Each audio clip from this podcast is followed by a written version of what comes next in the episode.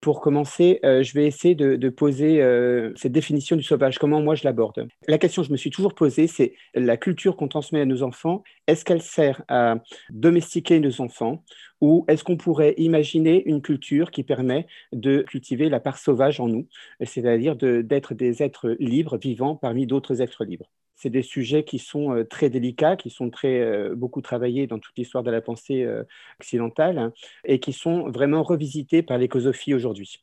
Pour moi, une des clés, c'est déjà de comprendre qu'est-ce que c'est que le sauvage. Étymologiquement, le sauvage, ça vient de la sylvia, ça vient de la, forêt. Et le sauvage s'oppose fondamentalement au domestique, c'est-à-dire ce qui appartient au domus, hein, donc à la maison, et surtout au maître. En fait, il y a une opposition fondamentale entre ce qui appartient à la forêt, à la Sylvia, qui est le, domaine initial, enfin l'endroit initial dans lequel on vit, euh, et ce qui appartient ensuite au maître de maison. Et il y a une dualité très forte, puisqu'en fait, notre civilisation, c'est une civilisation de la domestication, elle va chasser le sauvage. Cette euh, opposition, c'est une clé très importante pour notre, pour notre culture parce qu'en fait, elle va fonder le dualisme. Elle, va fonder l'opposition culture-nature, hein, l'opposition du corps et de l'esprit, etc. Donc, c'est vraiment quelque chose qui structure notre pensée comment ça se passe le, sauvage? Comment comment c'est né? En fait, c'est né avec le, néolithique, qui est la grande révolution euh, qui nous a euh, euh, tous transformés. et la révolution du néolithique, ça a été la domestication. Alors, avant le néolithique, on a commencé déjà depuis très longtemps à domestiquer le, loup. Et donc, euh, c'est le, chien qui a vécu de manière euh, euh, en coévolution avec l'homme depuis, depuis très longtemps. et puis ensuite, on a domestiqué le cheval. Hein, et, après, tout, tout, tout est venu, en fait. Il y a deux sortes de domestication qui sont différentes. Il y a celle qui est la domestication des animaux, donc tout ce qui est élevage, et puis la domestication des plantes. Et donc, vraiment, tout le néolithique, c'est euh, l'apparition de euh, cette, technique très particulière qui est la, domestication et qui va nous façonner. Évidemment, euh, dans toute cette chaîne de, domestication, il y a un fait marquant qui va être déterminant pour nous, qui est au cœur de, de mon propos, c'est l'autodomestication autodomestication qui était euh, au néolithique d'abord une domestication des femmes. Euh, c'est-à-dire que quand on regarde l'histoire euh, du, début du néolithique, c'est l'Égypte, l'Égypte ancienne, c'est Babylone, etc. La domestication des femmes, c'est-à-dire l'esclavage des femmes, est un sujet central. Je rappelle pour mémoire que les tout premiers signes de, l'écriture, hein, c'était des signes qui servaient à compter les chameaux et les femmes qu'on vendait dans les ports on revient beaucoup aujourd'hui sur euh, qu'est-ce que ça veut dire que, le sauvage. Il y a par exemple un livre d'un permaculteur japonais, Manu Soku Fukuoka, je crois, qui a écrit euh, La révolution d'un seul brin de paille et qui interroge le, sauvage dans la permaculture qui montre une chose qui est assez intéressante, c'est qu'en fait, la plante sauvage, euh, finalement, va avoir des caractéristiques beaucoup plus puissantes dans son rapport à l'environnement, mais elle va avoir moins de rendement. Euh, en fait, pour les animaux, ce qui se passe, et c'est important aussi pour comprendre euh, ce qui se passe avec, euh, avec les enfants, c'est que pour les animaux, on veut les maintenir à un état d'enfant. C'est-à-dire que le propre d'un animal domestiqué, c'est qu'il va plus être responsable de sa relation à son environnement. C'est-à-dire c'est plus lui qui va assurer sa sécurité et c'est plus lui non plus qui va assurer les moyens de sa subsistance. Il va juste être pris en charge par le, par le maître hein, et, et, du coup, il va être obligé de s'en remettre à son maître. Alors, il faut quand même euh, moduler, les choses. Il n'y a pas une méchante domestication, une gentille domestication. Ce n'est pas, pas ce point de vue-là qu'il faut prendre, hein. euh, parce que la domestication, c'est surtout une technique. Une technique qui implique euh, deux, facteurs, qui est d'une part un, rapport de force à l'individu qui est domestiqué, et ensuite un rapport d'attention, d'empathie. C'est-à-dire qu'il faut pouvoir comprendre la plante qu'on va domestiquer, il euh, faut pouvoir euh, l'arroser, euh, la, protéger de, son environnement, la nourrir comme il faut, ou, l'animal, hein, ou, la femme, ou l'enfant. Donc, c'est. voilà, c'est. je pense que c'est un des enjeux essentiels de notre culture contemporaine. Le fait de maintenir l'animal à un état d'enfant, c'est ce qu'on appelle la néotonie c'est une infantilisation, une infantilisation générale. Et c'est vrai que moi, dans tout mon travail, j'essaie de me bagarrer pour, euh, au contraire, hein, lutter contre tout ce qui nous déresponsabilise et permettre à l'enfant et aux parents d'être dans un processus de responsabilisation finalement par rapport à l'environnement. Il y a un terme pour euh, désigner ça, euh, et c'est ce, mode de, culture, hein, c'est la culture de la servitude. Donc c'est Étienne de la Boétie qui va euh, dénoncer finalement cette manière euh, que l'on a de, souscrire, hein, d'accepter d'être euh, esclave, en fait, d'être servile. et évidemment, il va toujours y avoir des confrontations, des luttes parce que euh, la domestication des femmes, euh, c'est euh, bien sûr avant tout une domestication des enfants aussi. Et donc, c'est aussi tout le commerce des esclaves, des hommes, etc. Donc, c'est vraiment une manière qui structure toute notre culture et contre laquelle on va lutter à chaque époque. alors, il y a hum, une approche écoféministe qui est assez importante sur ce, sur ce point de vue-là, c'est-à-dire que peut-être que, euh, enfin en tout cas moi je, souscris beaucoup à cette pensée-là, la, libération euh, finalement de notre civilisation passe peut-être par une, une, libération de, finalement de la servitude des femmes.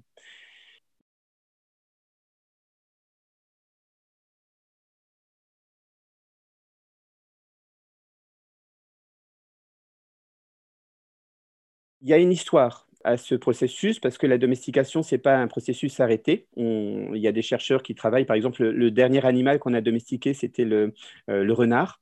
Euh, et donc, on a pu voir comment, euh, comment ça se passe.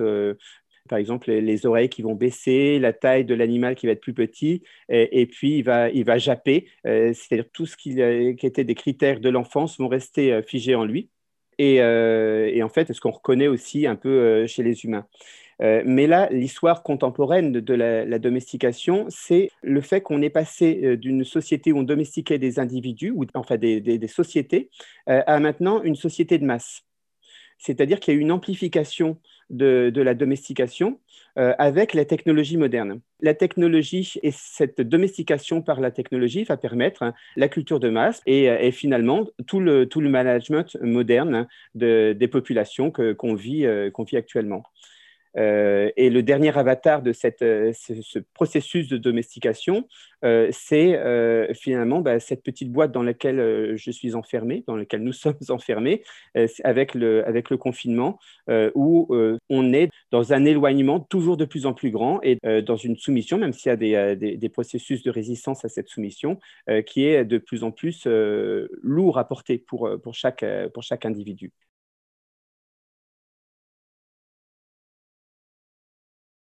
Concrètement, qu'est-ce que ça fait? Qu'est-ce que ça fait sur, euh, les enfants? Concrètement, bah, ça fait ce qu'on appelle l'extinction de l'expérience de nature. C'est-à-dire que plus on est euh, domestiqué, plus on est enfermé dans nos petites boîtes et plus on est éloigné de la nature.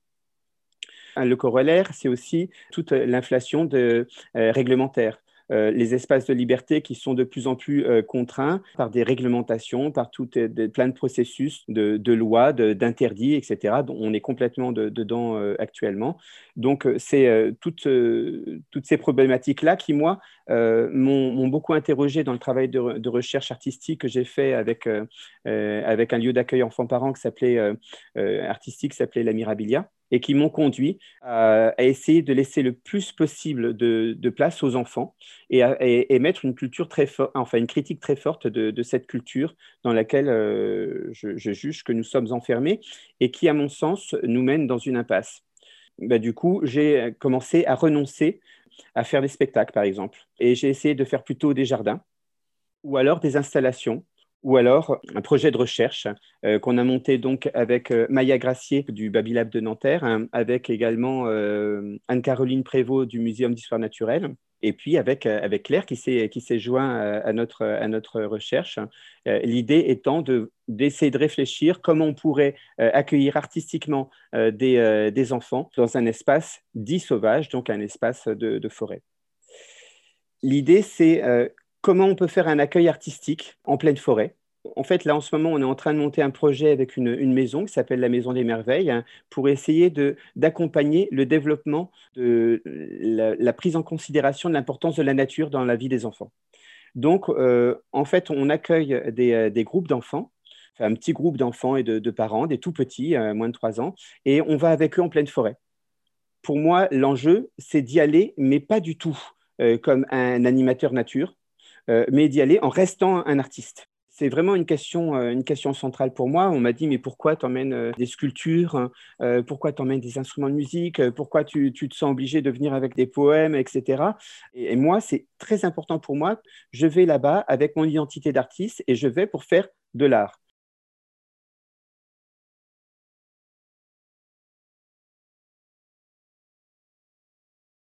Mais qu'est-ce que c'est? Faire de l'art en forêt Quelle est la place de, l'art et la culture dans le sauvage C'est vraiment au cœur de, de la réflexion. Alors, Concrètement, c'est assez drôle parce qu'en fait, quand on accueille les enfants dans le jardin, c'est un espace de liberté pour ceux qui sont venus dans le jardin des merveilles. Hein. Euh, on vient, on est accueilli et puis en fait, on vous demande rien et on fait tout ce qui vous passe par la tête. on est libre. Et en fait, les enfants sont en sécurité parce que c'est un jardin. C'est-à-dire que l'espace est clos l'enfant n'est pas fondamentalement en danger. Par contre, euh, aller en forêt, c'est pas du tout la même chose. C'est-à-dire qu'on est là dans un espace complètement ouvert, hein, et, si on n'est pas vigilant, ben, l'enfant il pourrait partir, aller à droite, à gauche, ou, euh, ou un chien qui pourrait passer, qui pourrait être agressif, on ne sait pas.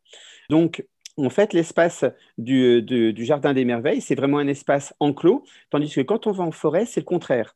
C'est-à-dire qu'on crée un espace central qui est un, lieu d'accueil avec, euh, alors comme il a beaucoup plu quand on a commencé ce, dispositif-là, ben, on crée une petite, une petite tente euh, où on pouvait se cacher sous la tente et il y avait des nattes, des coussins, etc. Et de cet espace central, finalement, on va rayonner vers l'extérieur grosso modo, en fait, ce qu'on fait, c'est qu'il euh, y a toujours un moment de lecture de poésie. Pour moi, c'est très important parce qu'en fait, la, vraie question quand on s'adresse à des, enfants et des parents, c'est s'adresser au plus profond de l'un et l'autre. On fait un petit peu euh, ben, ce qu'on sait faire, c'est de la marionnette. Hein. On fait également euh, de la musique, beaucoup de musique avec les enfants. Il y a tout un travail sur les odeurs, il y a un travail de land art, il y a un travail avec les insectes. On fait également ben, un petit peu de, terre, des constructions avec des, matériaux naturels. Hein. Et en fait, dans le dispositif euh, de cet accueil, il y a toujours plein de moments de, rêverie, de vagues. Hein. Et puis, à un moment donné, on ne sait pas pourquoi, ni, comment, ni d'où ça va venir, mais il y a euh, une acmé. C'est-à-dire un moment fort de, poésie qui nous, qui nous prend tous au même endroit et qui nous bouleverse tous. Et, pour moi, c'est vraiment ça le sens euh, de, mon travail artistique, c'est que je ne sais pas d'où ça va venir, mais tout d'un coup, il y a quelque chose qui va, qui va briller fortement.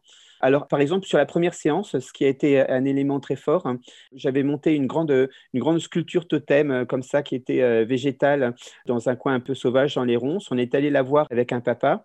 Et puis, au pied de la sculpture, par hasard, il y avait un trou et on a regardé dans le trou et on a vu une bête dedans. Euh, et, donc, euh, on a, euh, pas trop ce que c'était, puis j'ai compris ce que c'était. Et donc, j'ai mis ma main dans le trou, j'ai pris la bête et c'était une, une salamandre. C'était un moment d'acmé, quelque chose qui nous a beaucoup bouleversé. Il y a d'autres moments, par exemple, un moment où on, avait, on était monté sur un môle, on s'est tous mis à danser sur, cette petite, sur cette petite colline. Et ce qui importe pour moi, c'est que ce moment magique, il n'est pas préparé à l'avance, il naît de la rencontre de l'enfant avec son environnement et avec nous. Voilà. J'ai l'impression qu'on est un peu dans un, rituel, en fait. C'est-à-dire qu'il s'agit pour moi d'essayer de mettre euh, en valeur euh, l'intensité de notre rapport au réel. Et pour moi, c'est ça le travail euh, d'artiste à cet endroit-là. J'ai lu un livre qui m'a beaucoup marqué.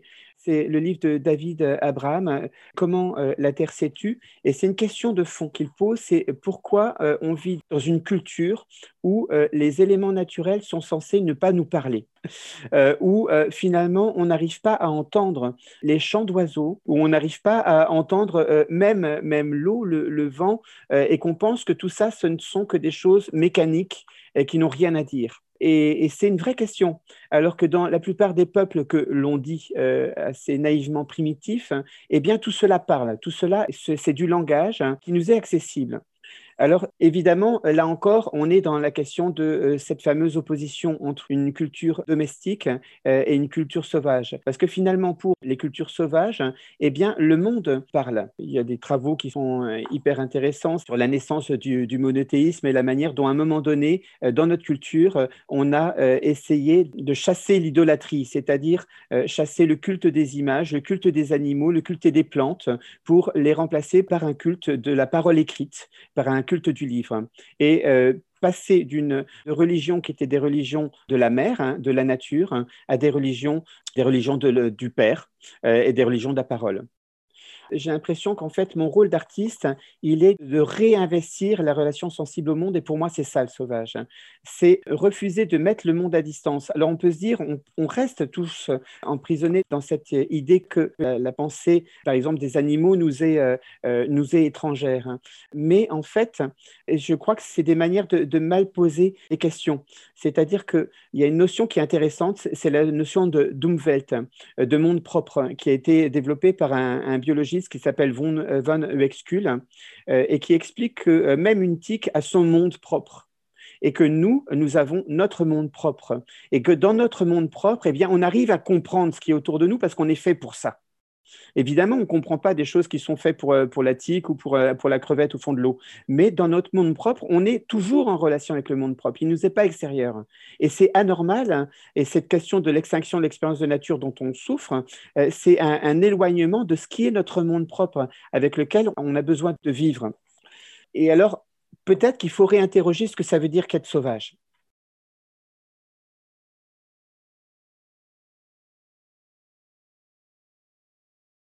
Là aussi, je, vais très vite, vous m'excusez, c'est des choses qui, d'abord, c'est très difficile de parler derrière un, écran d'ordinateur, et puis en plus, c'est des, notions qu'il faudrait développer longuement.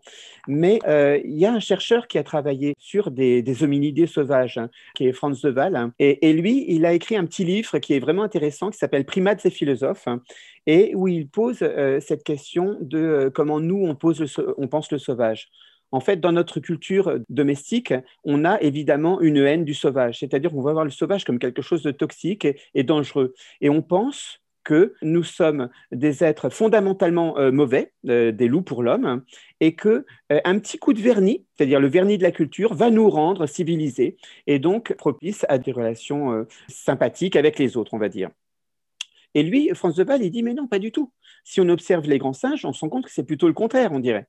Euh, c'est-à-dire que les grands singes sont fondamentalement des êtres empathiques. Euh, ils vont préférer même parfois se laisser mourir de faim plutôt que de faire mal à un congénère, hein, parce qu'ils ont fait des expériences comme ça. Et en fait, plus un animal est intelligent, plus il va être fondamentalement empathique. Et, et se pose la question de qu'est-ce que c'est que le sauvage Et moi, j'y vais euh, en, grand coup de cuir à peau, vous m'excusez, c'est un peu caricatural, mais pour moi, le, sauvage, c'est d'abord un état de responsabilité euh, face à notre environnement. Euh, et un état de responsabilité et de sensibilité. C'est-à-dire qu'il y a peut-être deux manières de, de penser notre relation au monde. Il y a une relation qui serait peut-être, on pourrait dire, horizontale, où on est en lien avec notre monde propre et on entretient des, relations complexes avec notre biotope, et une relation qui est celle du monde domestique, où c'est une relation verticale, où on, est euh, euh, finalement on est séparé de notre biotope et on doit obéir par des relations de hiérarchie, hiérarchie de la connaissance, à un savoir qui nous est supérieur. Je vais, terminer euh, là-dessus, même si c'est probablement un peu trop, trop résumé. Mais pour moi, en fait, réinvestir le sauvage aujourd'hui, c'est réinvestir notre faculté de naître au monde. Et je voudrais terminer sur cette, notion-là, c'est que, euh, en fait, euh, la nature, euh, étymologiquement, c'est le fait de naître. Et en fait, pour moi, ce qu'il s'agit de faire, c'est de rester à l'état naissant, c'est-à-dire rester absolument ouvert, toute notre sensibilité ouverte au monde qui nous entoure. Voilà, je vais vous laisser la parole. Est-ce que euh, Johanna, Benoît ou Daniela euh, avaient envie de, réagir euh, d'une manière ou d'une autre? Moi, j'ai deux questions si besoin. oui, avec plaisir. Eh, Vas-y, je t'en prie, Johanna. En fait, en, réfléchissant à la rencontre d'aujourd'hui sur le sauvage, évidemment, au niveau philosophique, bah, j'ai tout de suite pensé à Rousseau. J'ai désespérément essayé d'aller ailleurs. ça n'a pas marché. Donc, je vais poser deux questions rousseauistes. et j'aimerais bien avoir ton point de vue. La première, c'est sur la question de l'environnement et notamment euh, cette dualité euh, que tu décrivais sur euh, l'espace clos, l'espace ouvert, que je trouvais hyper intéressante. C'est-à-dire, j'avais l'impression que l'idée, c'était de construire un espace ouvert au sein d'un espace délimité, ou à l'inverse, un espace clos dans un espace ouvert dans la forêt, quoi. Et, justement, donc ça m'a beaucoup fait penser à, à la philosophie de l'éducation de Rousseau, qui, dans son mythique L'Émile, bah, pareil, amener, les, amener son Émile dans la nature. Et ce qui était intéressant, c'est que de façon presque artistique, et c'est là où ça rejoint ton travail, il considérait qu'il fallait mettre en scène la nature. Mmh. C'est-à-dire qu'il considérait que le maître devait être un metteur en scène comme un prestidigitateur.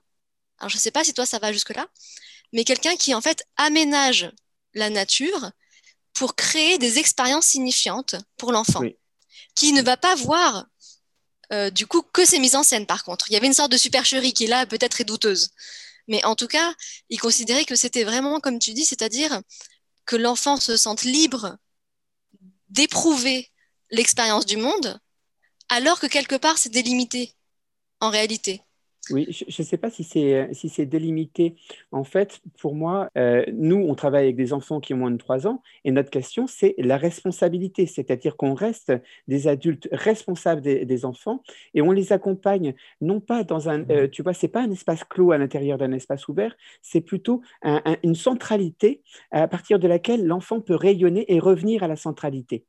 Et, pour moi, c'est ce mouvement finalement du, ventre de la maman, presque, tu vois, vers la forêt, euh, qui est tout, l'enjeu de, notre travail. C'est-à-dire que nous, on est des, accompagnateurs finalement d'une relation à la nature. Euh, il y a une notion, moi, que j'aime, euh, qui est vraiment fondamentale pour situer, en fait, le point de vue écosophique aujourd'hui c'est la notion de couplage hein, qui a été développée par Gilbert Simondon euh, et qui ensuite est repris par, euh, par Varela euh, et puis par, par plein de gens aujourd'hui. C'est l'idée que la relation à la nature, c'est pas l'enfant qui, qui, reçoit les choses ou la nature, hein. c'est vraiment la manière dont, tout d'un coup l'un touche l'autre.